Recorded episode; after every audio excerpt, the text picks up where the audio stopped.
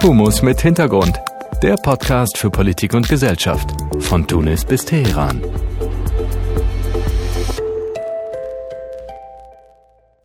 Hallo und herzlich willkommen zur nächsten Folge Humus mit Hintergrund. Ich freue mich, euch heute begrüßen zu dürfen und möchte mich auch am Anfang erst einmal bedanken für das ganz liebe Feedback zu den ersten beiden Folgen. Möchte mich auch bei euch entschuldigen, dass ich den vierwöchentlichen Rhythmus leider nicht einhalten konnte. Es hatte mit einem Umzug ins Ausland zu tun. Also die heutige Folge wird jetzt schon in der Schweiz aufgenommen. Ähm, ich hoffe aber dennoch, dass ihr genügend Zeit hattet, die beiden ersten Folgen zu hören. Und ja, anhand der der HörerInnenzahlen bin ich wirklich sehr, sehr zufrieden, bin, bin wirklich stolz drauf, so viele Leute erreicht zu haben. Ich hoffe natürlich, dass es noch mehr werden, also spread the word. Ähm, noch ein weiterer Punkt, den ich ansprechen möchte, ist das neue Intro. Ganz, ganz lieben Dank an die Personen, die daran beteiligt waren. Ich finde es wirklich super. Freue mich, dass dieses tolle Intro jetzt den Humus mit Hintergrund Podcast einleiten darf. Und dann sind wir auch schon bei der heutigen Sendung, bei der heutigen Episode. Der Podcast heute wird in englischer Sprache aufgezeichnet werden. Das hat den einfachen Grund, dass ich zwei Gästinnen habe mit Nurhan und Sabrina und die Kommunikation auf Englisch deshalb einfacher sein wird. Ich denke, das ist kein Problem. Entschuldigt mein Englisch. Ich denke, es ist verständlich, aber sicherlich an manchen Ecken genug Fehler drin. Und ja, deshalb werde ich jetzt die Einleitung der Folge schon auf Englisch machen, dass es einfach zusammenhängend ist und wünsche euch ganz viel Spaß bei der heutigen Folge. So, the topic today is Islamic feminism, Arab feminism, and Quo Vadis feminism in the MENA region.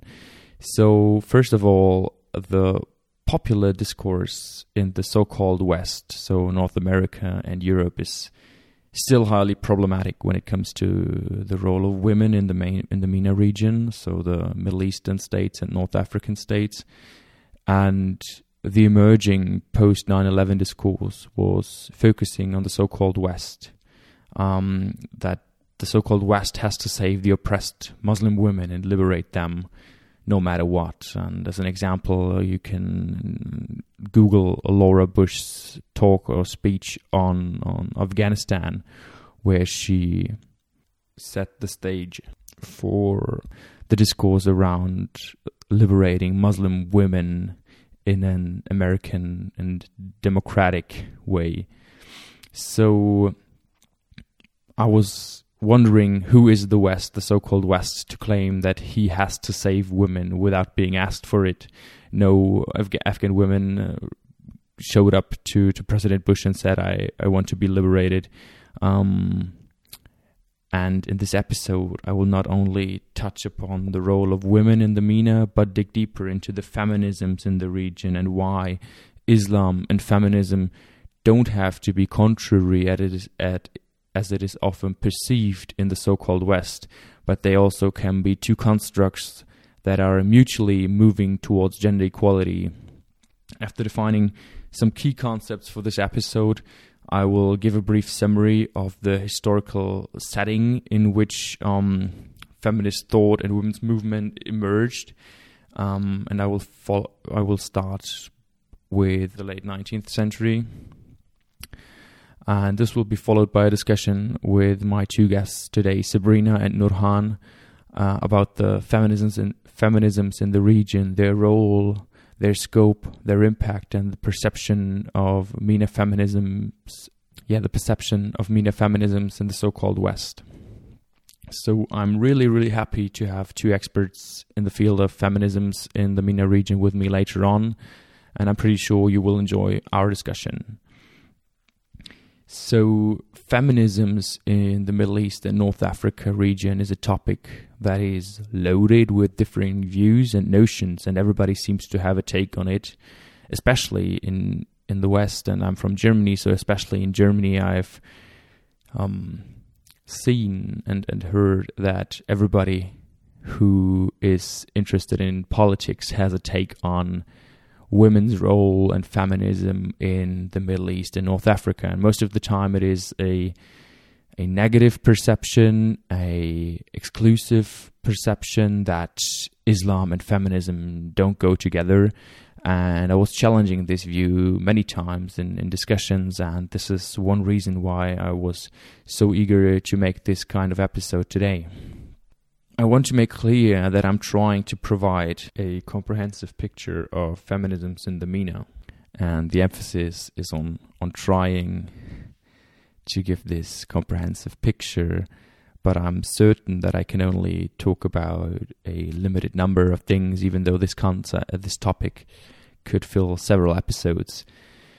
So I will start with something called the religious parad- paradigm, and it was turned by Lazreg, a researcher, um, in 1990. And this is a a concept that describes the problematic perspective that especially Western scholars and I would even expand it to Western societies um, look at gender in the region um, with a view that perceives gender in the region and also women's rights in the region as something malfunctioning that has to be fixed and I think this takes us back to this basic assumption by many people that Muslim women have to be saved and liberated. And I think we can even take it to a much uh, higher level. And when we trace it back to, to colonialist and neo-colonialist times, but also um, to the yeah really most recent times where the U.S invaded Afghanistan, and one one big topic was to liberate women. Um, while on the other hand, we of course have problems um, with gender inequality in uh, the Middle East and North Africa. So it is a sharp line between being cultural relativist or neo-colonialist, um, and I asking myself how to bridge this this sharp line, and I don't have an answer for that but I want to respect the differences, but also recognize them and point them out.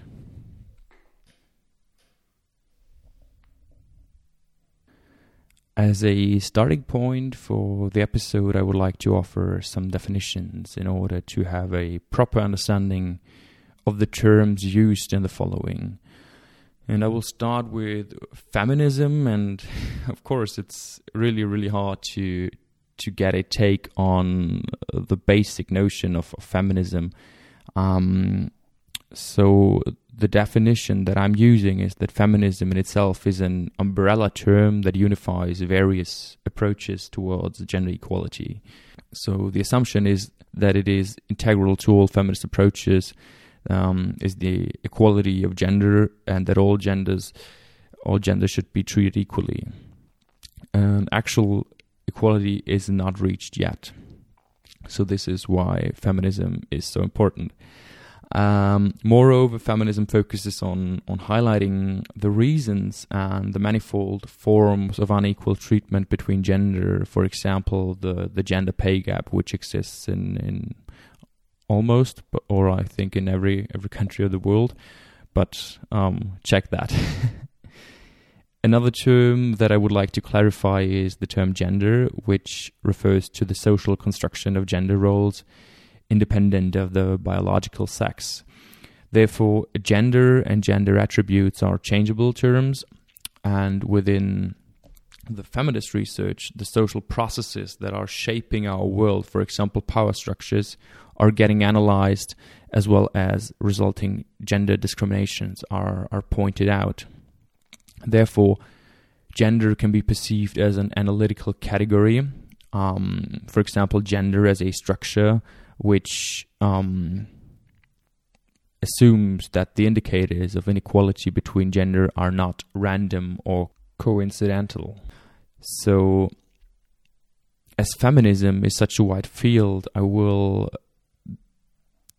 touch upon the important strands of feminism um, that the episode will, will touch upon, and after that, I will illuminate the regional and religious configurations of feminist approaches and the role of the relationship between secular and religious forms of feminism, and also the you know the methodological character of feminism, uh, especially when it comes to the the knowledge production under feminist perspectives.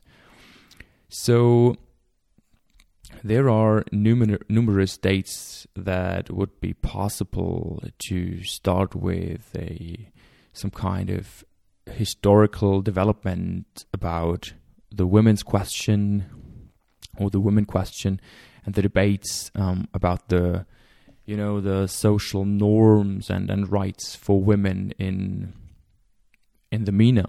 Um, I've decided to start in the 19th and early 20th century, and I would like to describe the historical context a little bit in, in which we're we are right now. So follow me back uh, into the late 19th, early 20th century, into the MENA region, where the historical context can be described with a few terms that everybody has a notion of. So the colonial, colonialism is still a big thing in in this time. Um, we have uh, the French and and the British people um, in as active parts of of colonialist um, ambitions in the region.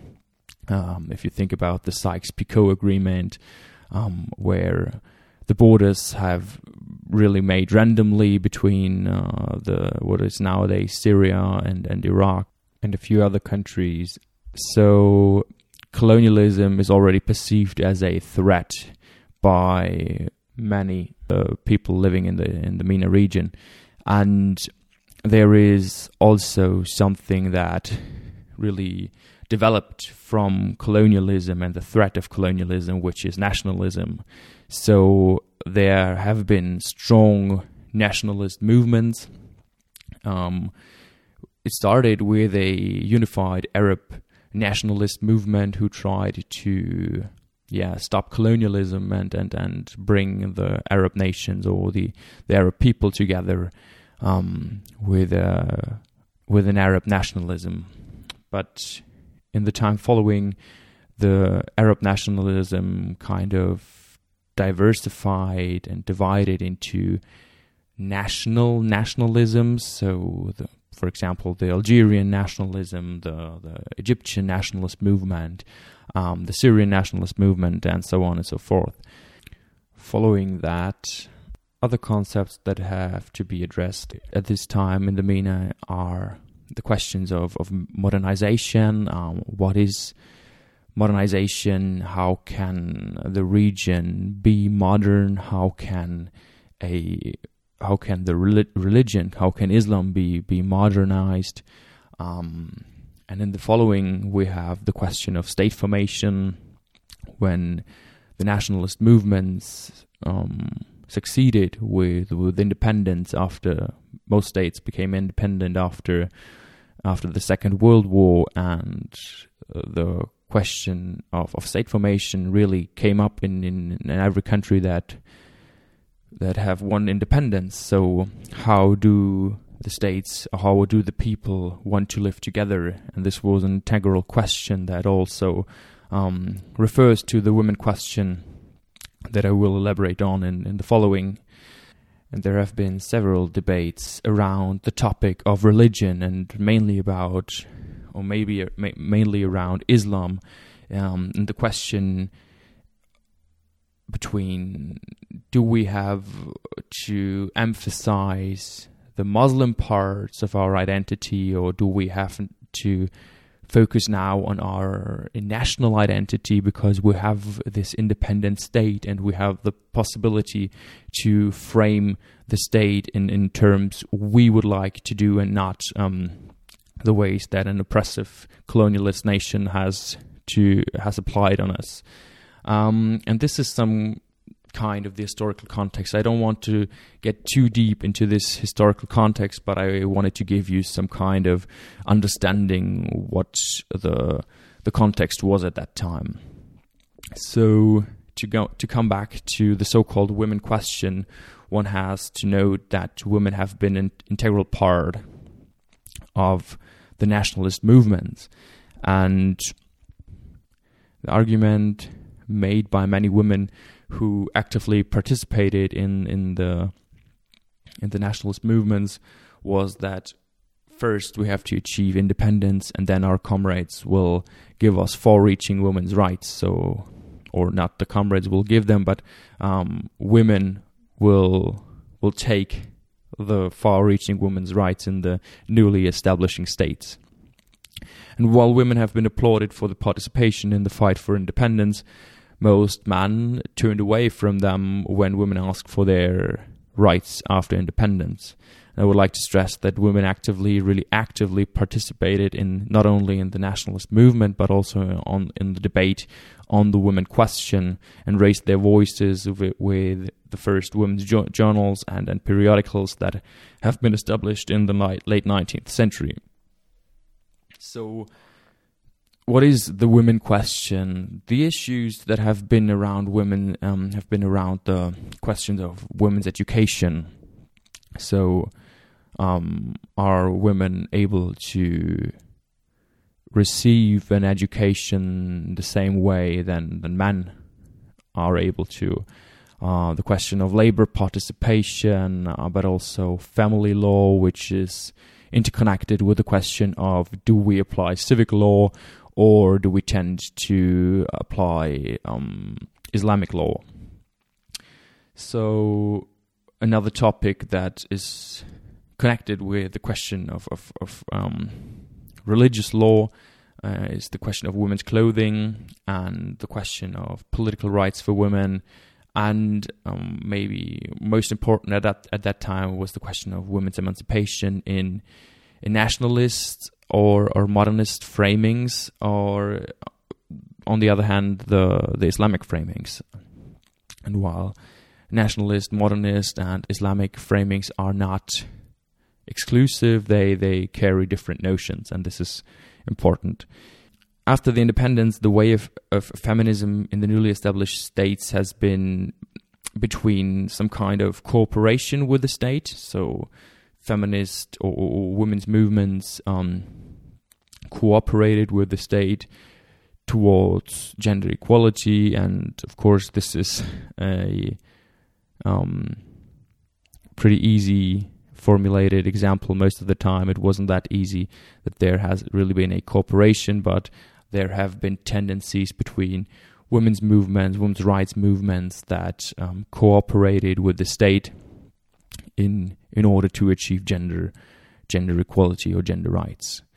But on the other hand, there have been states who co-opted uh, women's movements and, and the feminist discourse in general. Of course, there have been some outer regime discourses in, on, on feminism, but the co-optation by the state of um, feminist discourses and, and women's movements has been a recurring scheme in in many states in the Middle East and North Africa.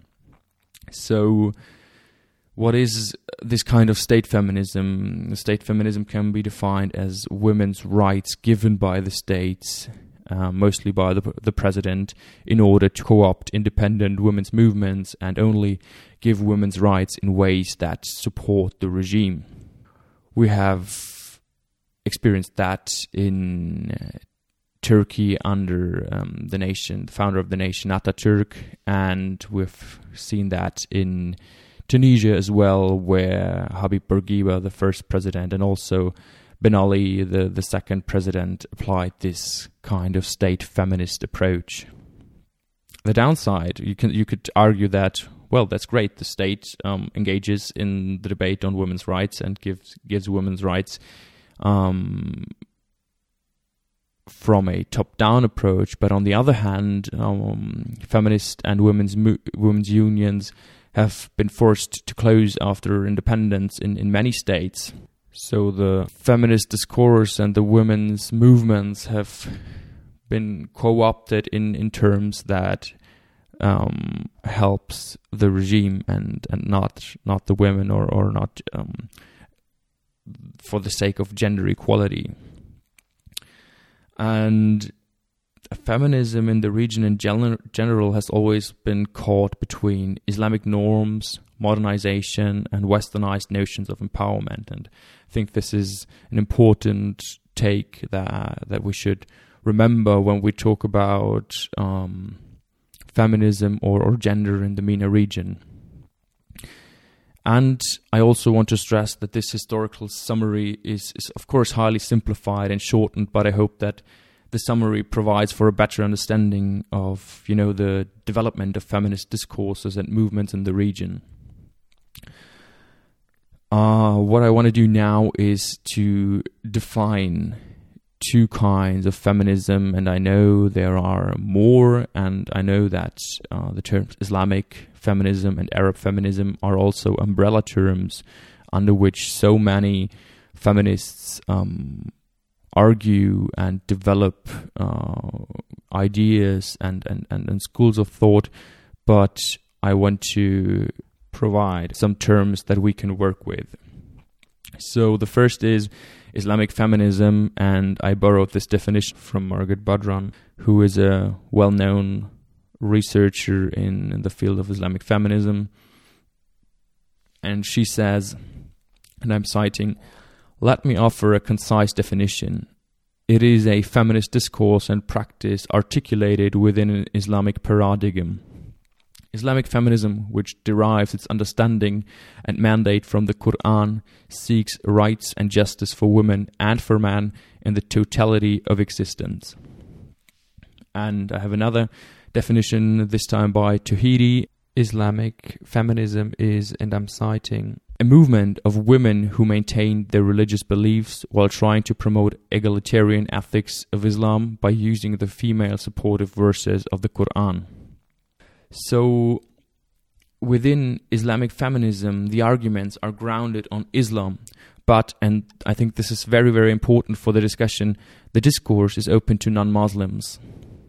Um, the this feminist approach is based on reinterpreting the religious texts by feminists to point out that the patriarchal norms that have been linked with um, Islam as a religion is not the source of, of, of the religion. The patriarchal norms came from the interpretations and reinterpretations over thousands of years by, by male interpreters.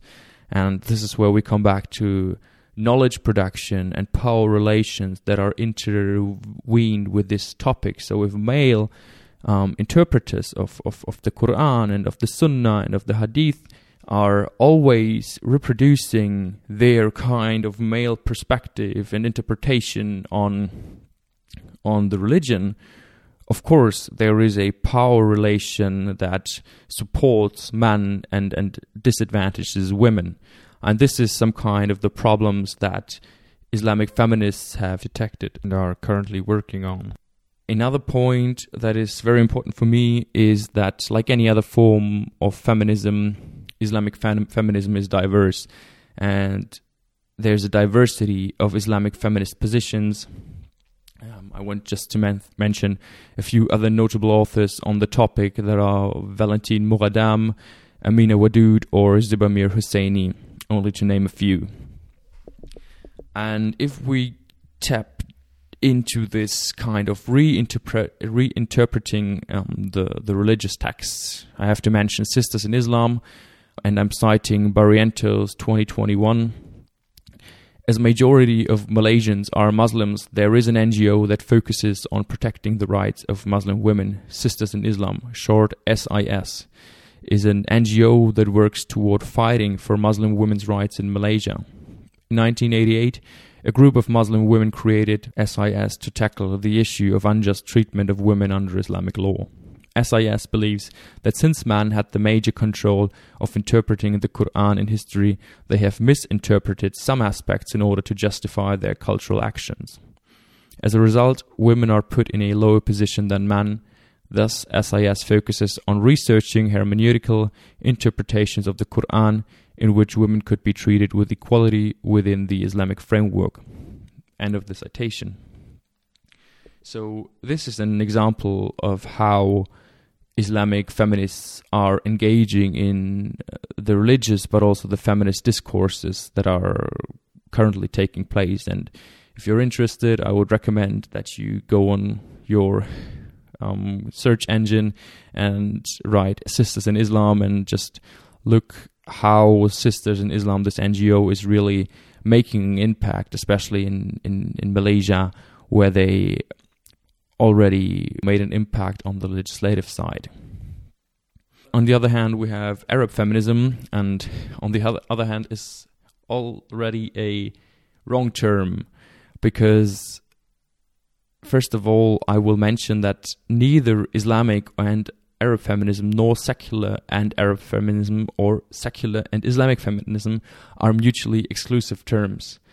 They have cross cutting elements and are, of course, differing in other parts. And as Arab feminism hasn't this precise definition, it is often understood as the more secular, liberal, and also leftist kind of feminism. So, Arab feminism carries the perception that women's rights are only extractable from secular and cross cultural and universal premises for example, the Universal Declaration of Human Rights. This is what Morisi 2016 said. So, the specific discourse focuses on rights and liberation, while the legislative framework is perceived as the most important space to initiate change towards gender equality. Yeah, as I already mentioned, I have two guests today, Nourhan and Sabrina.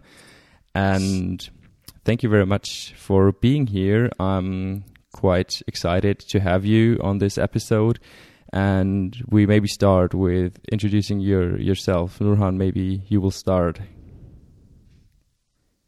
Thank you so much for inviting me and having me over. Uh, my name is Nourhan. I'm 29 years old and I've been studying and working in gender in the gender field in Egypt for two years, three years. I've worked in governmental and non-governmental organizations, but we work on legal aid for women, developmental projects, research, and uh, gathering data on women and proposing uh, policy recommendations for the government. Uh, there's nothing more to say about me except that I'm an Egyptian woman and and you know, who is here to discuss my life. And you're apparently an expert on the topic that we're discussing today. A, a, a giant expert. I know course, everything. and um, the other guest is Sabrina. Welcome, Sabrina. Hello, thank you so much for having us here on this podcast. Um, my name is Sabrina. I'm 25 years old and I studied Middle Eastern studies with a focus on political science in my bachelor and in my master's. And during my studies, I read a lot about feminism, especially about Islamic or Muslim feminism. And I was very interested in this topic. Um, and I also published a paper on um, homosexuality in the Turkish military and how um, this affects the traditional gender roles in Turkey. And yes, I was born and raised in Germany, but my father is from Egypt and my mother is from um, from Germany. So I kind of lived in two different worlds, and I experienced two different cultures and tried to figure out my way through it and how to fit in both worlds. And yes, um, for myself, I would uh, define myself as an intersectional feminist. That means uh, intersectionalism recognizes that there are different and sometimes also overlapping forms of discrimination, for example, based on gender, religion, class, or race, and that these categories cannot be seen apart from each other. So, intersectional feminism acknowledges that women are different and that they all have different experiences with discrimination based on their background and on the context that um, in which they live in. And um, the intersectional feminism sheds light on those women who are not only discriminated because of their gender, but also because of other categories. So it's kind of different from the, I would say, classical white feminism. Yes, thank you. Yeah, thank you very much. Thank you that you're here um, at the in the podcast today. So, um, as a starting point, I would like to elaborate on the different kinds of, of feminism they are, that I've defined earlier when we talk about secular or Arab or Islamic feminism in the region. So, of course, there are differences and there are similarities when we talk about these umbrella terms and these concepts of, of, of differing feminisms. But what I want to ask you, Nourhan, is do you see these clear differentiations, or is this some kind of um, Western differentiation that does not really apply to the MENA region, or is it something that really gives us some kind of differentiation between different kinds of, of, of feminisms? Okay, so I think what people think about us is that we're all Islamic feminists because we're all Muslim. Is that correct? Um, there may be people that think like that, yeah.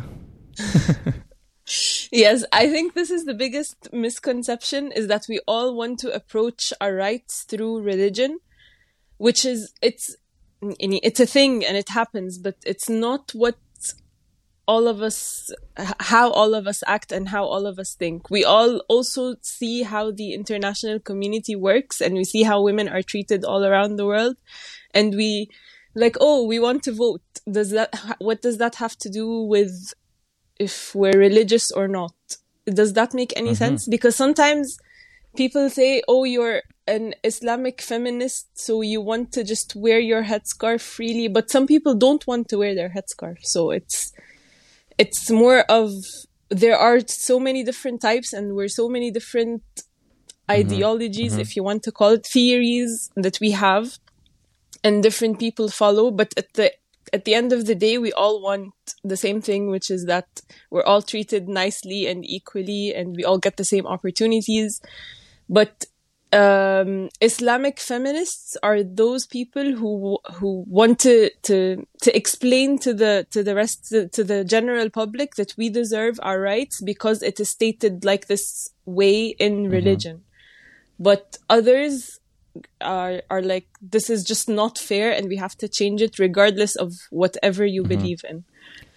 Um, so it's just that these are the two dominant kinds of feminism that feminisms that you can find at least in Egypt. I know it's different in other countries because the MENA region is completely is not made up of one block of similar people. We're all very different. We all speak different dialects. We have different ideas, but um, it's I understand that it's hard to differentiate, but it's um, it's important to do mm-hmm. so. Yeah, that's uh, very important to state that out that the MENA region is not a mm. like one block homogeneous yeah. block. yes. uh, f- from what I under understood from the from the literature is that these kind of fixed concepts of, of secular versus religious are maybe not that um, prominent in the in the all day life uh, of of of, of um, feminists in the region. Uh, would you agree on that? Mm-hmm. Yes, that is very true because like seculars are not non-Muslims. Like we also pray and fast and you know, there could be a secular feminist who's also wearing a headscarf. It's mm-hmm. it's a whole mix of what you just feel more comfortable with at the time it's not we're we don't have a fight. We're not fighting each other. We don't have different view we do have different viewpoints but we understand that we want the same thing. So it's like if you want to prove that you get you can get your rights through religion and you are a secular person you can also do that. It's not there isn't a clear divide. They overlap in so many different aspects and so many different things. You can even find secular women who are fighting for women to have their right to wear the the what is it called the hijabi swimsuit because there's been a mm-hmm. fight like are they mm-hmm. should they be doing this in public or should is it unhygienic so you'll find people who are secular who are also fighting for these women's rights even though it's they're not, it's none of their concern or it's not important to them so think... as long as we have the same end goal, we have the same overlapping views, but there isn't a clear cut. This is a Muslim feminist and this is a secular feminist. We're all just yeah. swimming together. if that makes sense. My my yeah, vocab that, that is totally amazing. that makes sense totally. So I think this is something we should really stress. Um, because the so-called Western world always assumes that there are secularists in the way that we perceive secularism in, in the Western world, and then there are uh, religious mm. people who are just absolutely religious, 100%. And uh, there's so many things between these both extreme points. Um, and I think yes. uh, this is, yeah, just, just a point that we should state out. Um, Egyptians are very, very good at being in the center of this because you would find someone who's who like who likes to drink and party and have so much fun, but then he goes home and prays. Mm-hmm. So it's just it, it's a thing, and we can't just distinguish people and put them in in under categories, and it's just not it's not right. Yeah.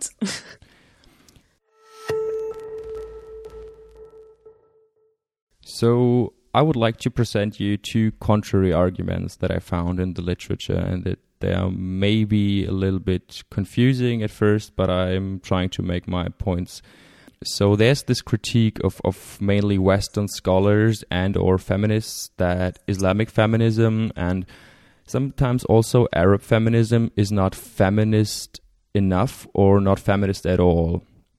Um, and I think this argument can be partly read as some kind of neo-colonialism because the so-called West feels superior to other forms of feminisms. And on the other hand, we have this argument that feminism is an absolutely Western concept that is alien to the MENA region and I think this is also problematic because in a globalized world where, you know, we have this kind of knowledge production in, in international terms and knowledge informs itself all over the world and reproduces in a global context. But on the other, other hand, I can understand the perception of many people in the MENA that feminism is something alien to the region that established in the so-called West and is another um, theory or, or, or, school of thought that is applied to the MENA region. Um, and when we consider the colonialist and neo-colonialist efforts from Western countries, so then we understand this kind of, of, of fear and, and this kind of alienation of, of feminism. And I would like to ask you to maybe Sabrina first, what is what is your take on this apparent discrepancy between um, the the two arguments that I that I just made? Yes, Yes, um, I totally agree with you. I also think it's a new form of colonialism. And I think what's important here is always to ask the question of who has the power in this um, context, who has the power to define what is feminism, and who has the power to say that this is not real feminism or this is not feminist enough. And it, it's very clear in this in this example that it's probably Western feminists who say that the feminism in um, in other parts of the world are not feminist enough or are not um, good enough. But we should always think about like according to who, like who sets the rules, who makes the definition of of what is real feminism. So I think it's very important to to see that not all women are the same and it's totally different if you grew up in in I don't know in Germany or in France or in the United States or if you grew up in India or Argentina or Tunis or I don't know where Egypt um, you will always make different experiences. So uh, we should acknowledge that not all women have the same struggles and have the same um, fights. And yeah, I think I think the the comment that you just read is just ignoring this fact. Mm-hmm. Um, I have a question. What No, it's just that if they say that the fem- feminism in the Middle East is not feminism, or the fir- the first point that you that you stated, what is feminism? What is the feminism that they're speaking of? Like, what do they want from the women? So I think this is a very um, liberal feminist standpoint and, and secular feminist standpoint when when you argue that um, every kind of, of religion is oppressing women and um, that you can just perceive liberal feminism as some kind of the true idea of feminism. Does that make sense? But I, understand, but you can also argue back that that is not feminism because you just want women to choose to do whatever they want to do, even if it's that being, if it is being religious. It's their, at the end of the day, you should want the woman to choose to do whatever she wants to do. So then we can go back to them and say that this is not feminism. Yeah, yeah. I, I, I if you want women to just to just follow what what you are saying, then are you really a feminist? And and what do we make uh, about the second point? What do we make about this kind of perception within the MENA region that feminism is something that is alien to our region, that is that is alien to our religion, that that just does not fit into the region? Nourhan, maybe you're the expert in, in Egypt from Egypt. Um, it's a very prominent thought. It's a you you see it every single day on social media in the comments. Like if a girl or woman or a woman posts something about rights or feminism in general, the first comment is that this is a foreign idea. It's a foreign intervention. What are you trying to do to our women, to our culture? And it's more of like responding to them by saying that we always had those rights and you took them away at some point. And it's di- it's difficult to to argue with these people because they're so close-minded. so it but it exists. It completely and totally exists in every single class, in every single community and neighborhood. But there's nothing we can do. It's not a wrong argument. I'm not going to defend and say that we are all very smart and open-minded people. No, we have idiots and it's fine. But we just have to live with, we, ha- we don't have to live with them, but we can argue and fight them until they change their minds or they just don't. But it's not a wrong argument. And, but at the same time, there's the other end. It's not just like we're all, we all think that feminism is a, a colonial intervention, even though I personally think that misogyny is a colonial intervention and it came with the British who came to Africa in general and decided to uphold the white man supremacy and have us all be uh, submissive. And it's we can always fire back their arguments to them by saying that you started this um, but it's not fair to to just throw your problems at other people. You have to acknowledge that you do have problems, but at the same time, you have the the thing that counters the problem. Like we do have feminists who believe in feminism, and we have activists, and we have organizations, and even sometimes the government and the the law supports us. So it's it. We also have we we can look at um, positive examples like in Tunisia who they they decided to cancel, for example, the the polygamy law, which allows men to marry four women.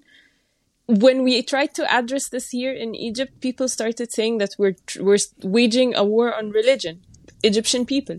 Mm-hmm. So it's it's completely true that there are those people, but it's also completely true that we are trying to to end this.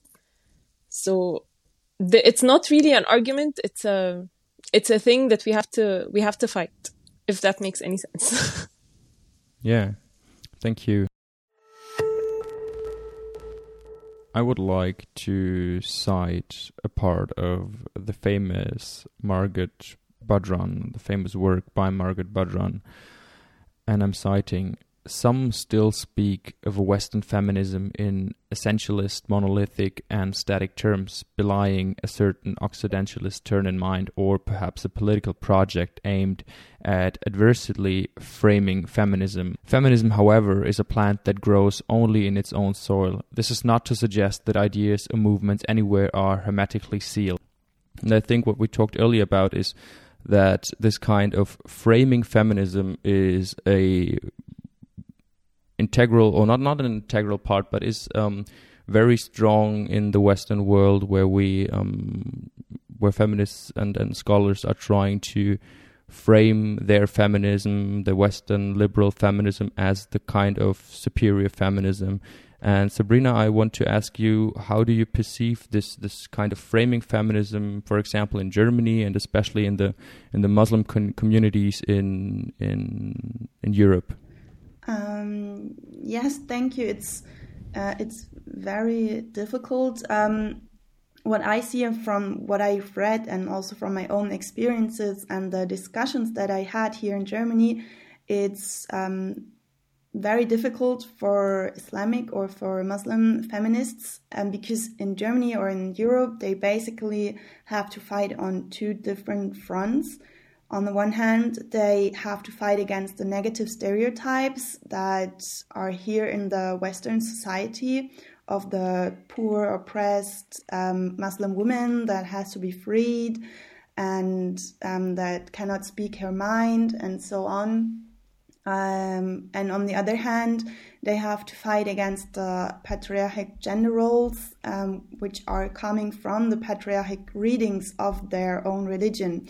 So they basically fight against two different kinds of um, of groups. On the one hand, the the majority society in which they live in and which perceives them as oppressed and um, and dependent and Yes, and then on the other hand, against their own kind of um, cultural background and their um, their yes religious community. So it's it's, it's very difficult, I guess. Um, and I don't know, like from from what I experience and from what I know, most of the um, Muslim women they want to be acknowledged as independent Muslim women, and um, this doesn't have to be contradictory, as many Western societies or many people in the West think. It's not contradictory to be an independent woman and to be a religious Muslim woman at the same time. So this kind of framing, it's actually putting even more pressure on the women because they have to defend themselves against the society they live in and against uh, patriarchic um, gender roles that come from from patriarchic readings of the religion. Yeah, um, if we are uh, within within the European context and the Muslim and Islamic feminist movements in Europe, what would you uh, what would you say, Sabrina, are the main like really topics and struggles that um, they're fighting right now? Where is the where's the emphasis of, of the movement right now? Um, yes, I I think what's a very uh, um, a very important topic is always the headscarf um, in Europe and also in Germany there's all the time this discussion if um, women should be allowed to wear the headscarf in um, at workplaces. And just recently, in the beginning in the beginning of this year, 2021, there was a new law passed in the German Parliament, and it was passed without any further discussion um, by the votes of the government factions and the far right party, the AfD. And this law is concerned with the outward appearance of officials, and it contains rule about rules about the permission of tattoos or piercings or beards, and also um, religious symbols. And what is very interesting for me that it, this law started because of a policeman who uh, um, was wearing an un, uh, anti-constitutional tattoo and then um, he was fired because of this tattoo, and the the court said that the the law has no uh, no rule about it, but it's okay that he was fired because it's an anti-constitutional tattoo. So the government said, okay, we have to make law about this um, so that we have a legal basis for yeah for for this issue. So um, they made this law, and it states that where the wearing of religious features can be restricted or prohibited if they are objectively capable of impairing trust in the civil servant's neutral conduct of office. And it's it's about people who represent the state, and in Germany we have um, the rule that everyone who's working for the state, who's an official person of the state, has to be neutral. So this kind of uh, justifies to to forbid wearing religious symbols as the Muslim headscarf or the Jewish kippah or the Christian cross um, when you work for the state and you have to have the duty of neutrality. So yeah, that was a new law that was made and for me it's yeah it's very difficult because it started with an anti-constitutional tattoo and now suddenly religious um, symbols are uh, put on the same level with this anti-constitutional tattoo. And this is something that i think is just not right because it's something completely different if you wear something anti-constitutional or if you wear something um, to to show off your religion. Yeah, I think this is um, kind of interesting when we at what we what we told earlier that um, the so-called Western world and secular world always tends to be seeing themselves as a little bit more feminist, and then we exclude um, headscarves from from official spheres and not allowing women to express their religion in, in, in ways they would like to express themselves. Um, Nourhan, what, what do you think about Sabrina's elaborations on the European feminist context and especially on the new law in Germany about the headscarf? What are your first impressions um, when you when you hear that? I'm not surprised. no, it's that I I read something also about. I think Sabrina could also like correct me if I'm wrong. That Germany they like they ruled that it's not illegal to for workplaces to also ban headscarves. Uh, isn't that very recent? Um, okay, I I just want to point out that um, it was also said that it will be difficult to to um, forbid to wear the headscarf at workplaces, and that it has to be decided from case to case. Uh, for example, for two teachers, um, the court ruled that it's okay for them to wear the headscarf. Um, but for example, for a lawyer, I, I, think she was a trainee for a lawyer um, from Hessen, and she wanted to wear her headscarf to, during her training session at court and um, then the the court ruled that she is not allowed to to wear the headscarf when she is representing the the, the state or the, the judiciary. So she had to take it off um, as long as she's speaking for the for the state.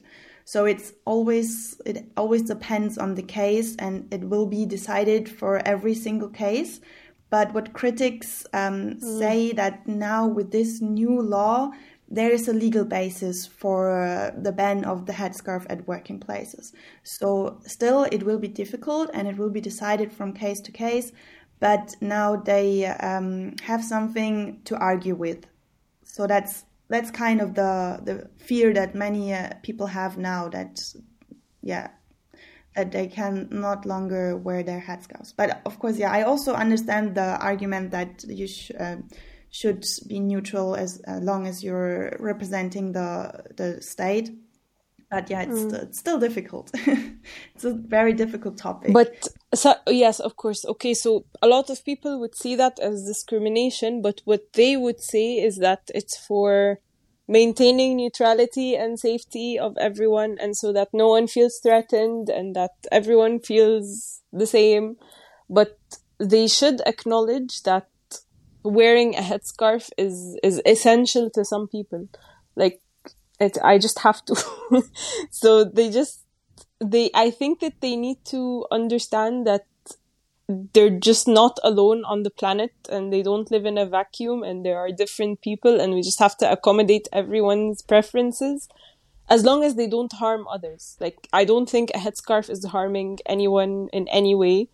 So it's just it it's ve- it's very obvious that it's kind of it's very racist and it's very judgmental but I also can see the argument that we shouldn't be representing or showing one versus the other or one part of a religion and not everyone else's.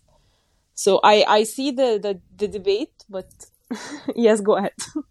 And I think I, um, what what has to be added is that I also see the argument of neutrality when you work for the state, but if we are honest, there nobody is is is neutral, and even the state is not neutral. When I'm referring to Bavaria, where we have uh, crosses in every school, in every classroom, um, and at every official room, there have been crosses um, put up by um, the the government, the Bavarian government. So yeah, it's nice to say we're neutral and we we are for neutrality, but at the end of the day, um, we have a, a Christian bias. I have a question because this comes up a lot in in our circles, at least.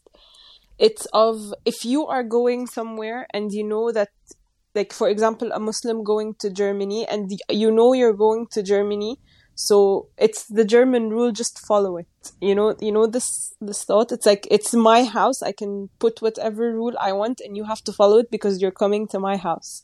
Is that what people in Germany think? This is what we keep thinking. We keep wondering, like, is this what people are saying?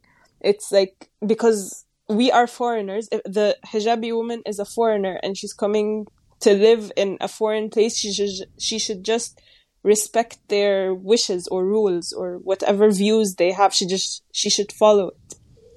So is that a thing or is that not even an idea that crosses people's minds? Um, yes, it's.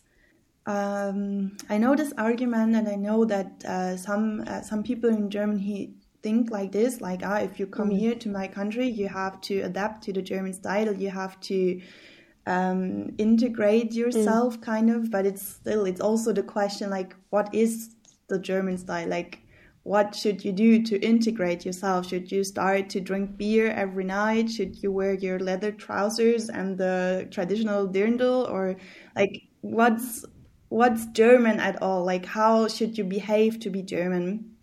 And I know that in the in the past few years there were many discussions um, about is the Islam part of Germany and is um, are Muslims part of Germany? and how can we put these two different cultures together and um, form a society all together and i think mm. it's yeah i don't know it's it's kind of hurtful sometimes to hear these things and to hear the also the statements of some politicians if you're here for many years and your family has lived here and i don't know for many muslim people they're here for I don't know 30 50 years and they have kids and mm. their kids have kids and they're here like for the second or third generation and then suddenly someone comes along and says no Islam is not part of Germany. This is just um, it's it's it can be very painful and then you hear um, the discussions and the debates about it and actually yeah it was also for me very sad and um, uh, yeah, I was kind of disappointed when I heard this because um, obviously mm. Germany is not only Christian or, or Jewish or I don't know, like there are many Muslims living in, in Germany for a very long time right now. Like, yeah. yeah, it's uh, very difficult if then you hear statements like this. But not everybody in Germany thinks like this. so just some, mm. some people, some parts of Germany maybe. Um, think like this. Yeah. I think the difference is with, I just realized this with Muslim feminists in Europe is that they are, they identify as Muslims. So they do have this, I am a Muslim feminist. It's completely different here because we, the majority are Muslims. So we don't go and say, hi, I'm Muslim. mm-hmm. I'm a Muslim feminist. It's just like, I'm a feminist. I'm, I'm, yani, I cover all grounds of rights that I can. So that I, I now see why people call Muslim feminists Muslim feminists, even though not all of us view feminism from an Islamic point of view. So okay, now I mm-hmm. now it makes more sense. Great. So I would like to leave Germany for a second and, and, and go to go to Egypt. And Nourhan, you're the expert. I I just want to um, get uh, get a notion of the most recent feminist discourses in, in Egypt. That maybe um, maybe we could start with the post 2011 or even post 2013 um, developments and so maybe at first, uh, what is the the current feminist discourse in Egypt after 2011 or 2013? What are the the main points? What are the main arguments? What are the even maybe the mm. discussions that are um, within feminist discourses? Well, since it's been 11 years, there's so many things that have happened. But the problem with Egypt is that with every uprising and with every movement since like the 1920s, women participate in hopes that they would get more acknowledgement and recognition afterwards. So we go we go in and we participate and we help out and we just we we do our part as Egyptian women in hopes that when we do get to the to the goal, we can all work together and all have similar rights, but that never happens. And after 2011, uh, women were not given more rights at all. they were just yes, we you helped out. Thank you very much. We now have ousted a president, but you still remain the same as as you were before. So the status of women did not change. It actually got worse because in 2012, when the Muslim Brotherhood came, uh, we had uh, a whole yani, very, very low debate about whether women should be in leadership positions, whether women should be in parliament, whether it, the, the they were kind of taking us back to to prehistoric times and it was very very disturbing to hear because they wanted to even discuss lowering the mar- legal marriage age and allowing FGM and female genital mutilation and they were just discussing very horrific things in public and no one understood what was happening so the the status was kind of uh, regressing backwards until I don't want to say they got better, but it, we're just hanging and there is no organized kind of feminist movement. We don't have, uh, we don't have anyone who's calling for collective rights. It's more of, oh, something, an event happened, for instance, like a rape incident or a harassment case or something that we see, and then we just all cry out for help. Like last year, 2020 when we were all stuck at home and girls started speaking of their experiences with harassment and then a large group of girls realized that they were all harassed by the same person and then they were calling for his uh, arrest and he got arrested and then they created a law because the the country the the policymakers realized that girls aren't reporting because they feel like they're in danger and if they report someone the person is going to come back at them. Like they're going to get revenge somehow and they're going to find their information. So they they created a law for um, protecting victims survivors information and that encouraged people to go. Of course it's not very like uh, enacted upon. It's just a law but it's changing. It's happening. And this only started last year. So since 2011, we've been going up and down with with lack of organization, with lack of rights, with even attempting to ask for rights is usually met with backlash about you are trying to ruin your culture and our traditions and you don't know anything and you're trying to be like the Americans and you want us to all go to hell and all these ridiculous assumptions that we want. But it's, uh, I, I feel like last year, 2020 was the first year where we actually like we we were screaming all over the place and they actually listened and the the problem is that the government yes they they're trying to to highlight women and they they're pushing for developmental projects but all it is is developmental projects it's like let's uh, teach women how to to create handcrafts so they can get an income let's uh, build a school, which is great. It's all great, but it has nothing to do with legal rights and how women are represented. This year, however, what they did was they women were not allowed to be judges till till October. It still hasn't even started. They decided that women are allowed to be judges and they're allowed to sit on the state council starting from October. This was like a, a complete shock to people to realize that we still ha- don't have women judges. We do not. We've had so many revolutions and so many, so many conversations and so many debates, but we're still, we're still very, very backwards. And when you try to even like say that this is a, this is a fact, hello, we are backwards, people say that no, if you don't like it, leave which is not a, it's not a, a response. Mm-hmm. you have to acknowledge your problems and you have to work on it and you have to let us work on it. The problem with gov- with the government is that it likes to co-opt feminists and it likes to turn feminist f- feminism into state feminism. This has happened with Gamal Abdel Nasser and it has happened with Hosni Mubarak and it's happening right now where the government tries to puts itself as the savior of women and it doesn't allow women to actually say anything except if they're on social media and they're crying. I hope any of this makes sense. I know it's a ramble, but this is how Egypt no, has been thank you very much. 2011.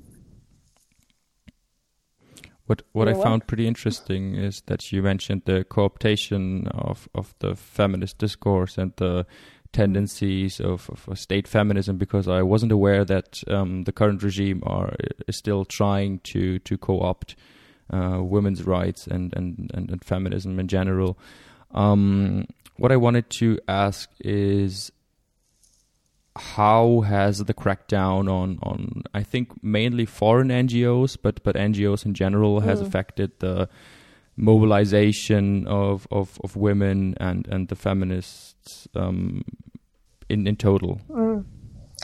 Uh, it it's affected NGOs in terms of uh, funding first of all because now they they don't have enough funds to actually create for example a campaign and help spread the word and it also like it closes down on their opportunities to to speak to other people like if you don't have the the right by law to to create to to start a research paper for example that will develop certain uh, ideas or numbers then you won't be able to to have a movement. Where is the the foundation for the movement if you're not allowed to to gather information or contact people or have any sort of funds?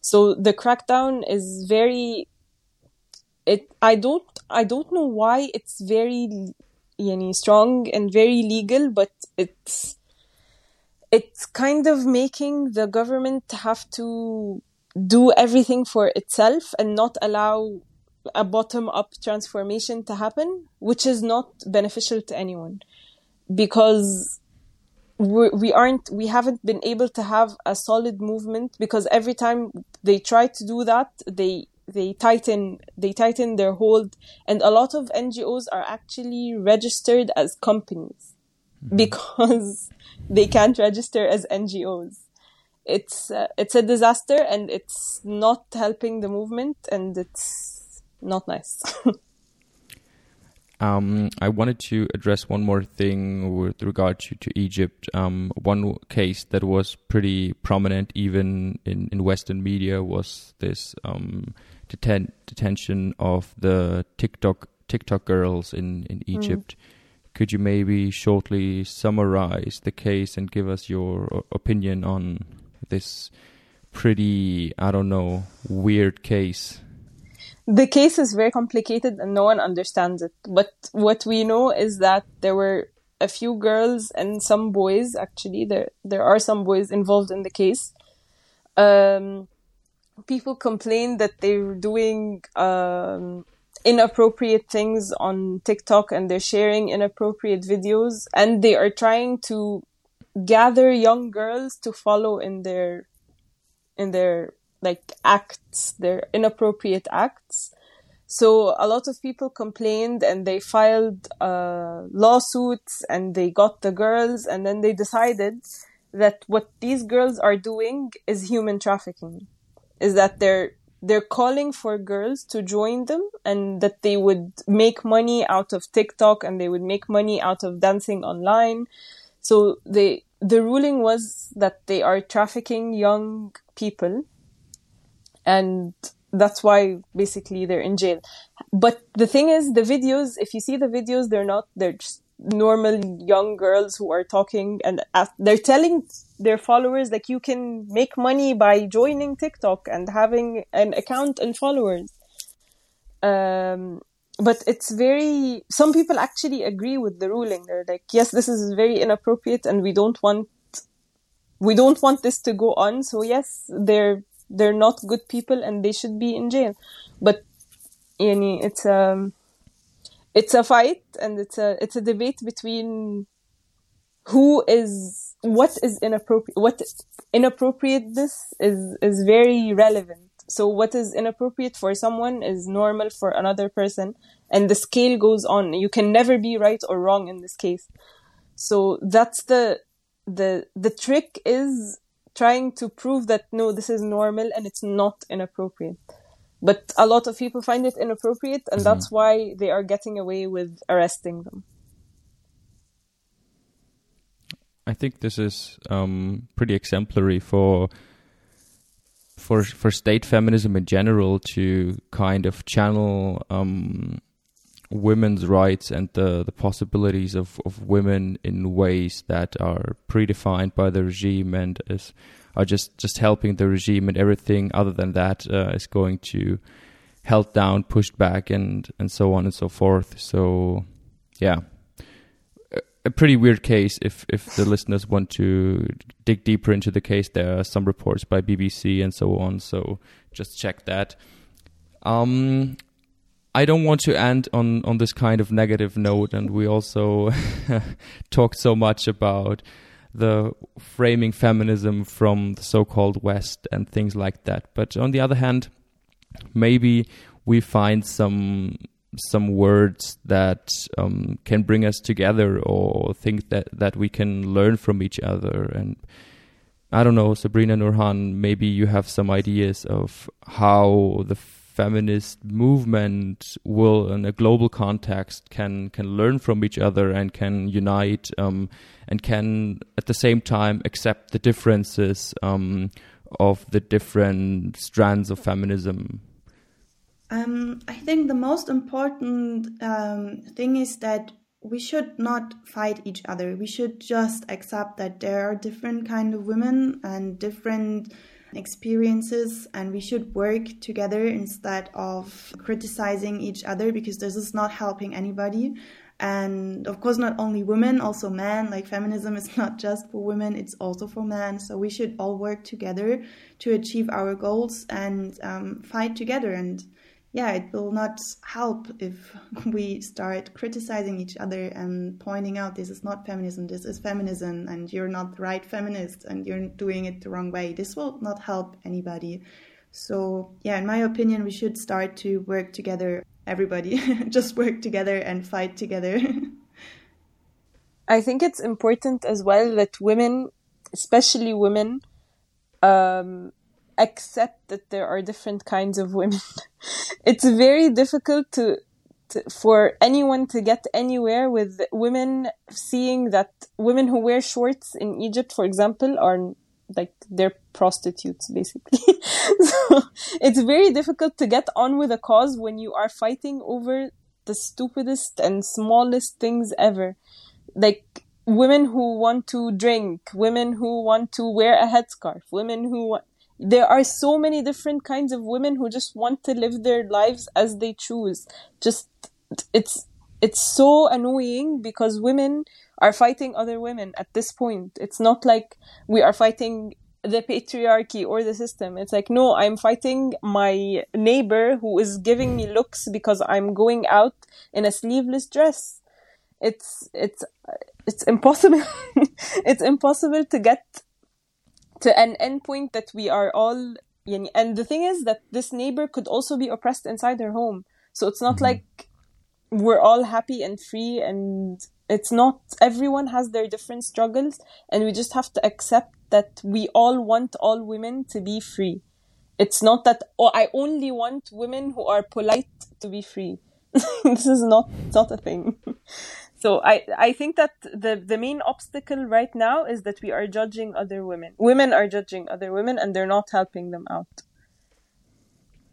Thank you. And i would like to to add something to the fellow men um, that are listening, and I, I think, um, as as Sabrina mentioned, feminism is not a uh, women's only club. Um, I think men should engage into discussion. Don't impose. Just just listen and and hear the struggles and the problems and the ideas behind that. But um, yeah, I think we should as a man also engage in, in the feminist debate, um, but mainly by listening and, and, and reflecting on the things that ha- that are being said and by being allies in, in so many ways. Um, yeah, I think that's it. And if there is anything you'd like to add, feel free to do so yeah thank you so much for for your podcast and for having us on this episode and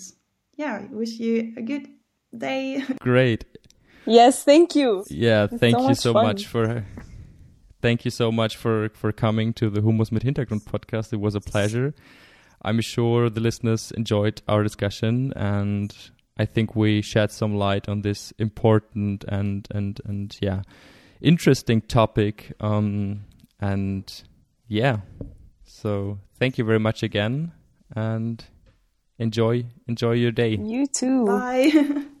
Bye. Bye.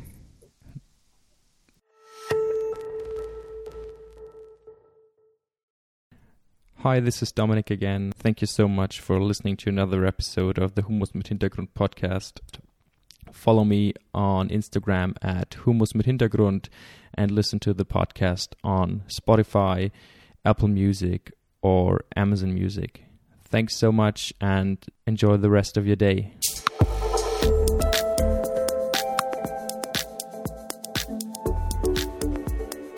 Hummus mit Hintergrund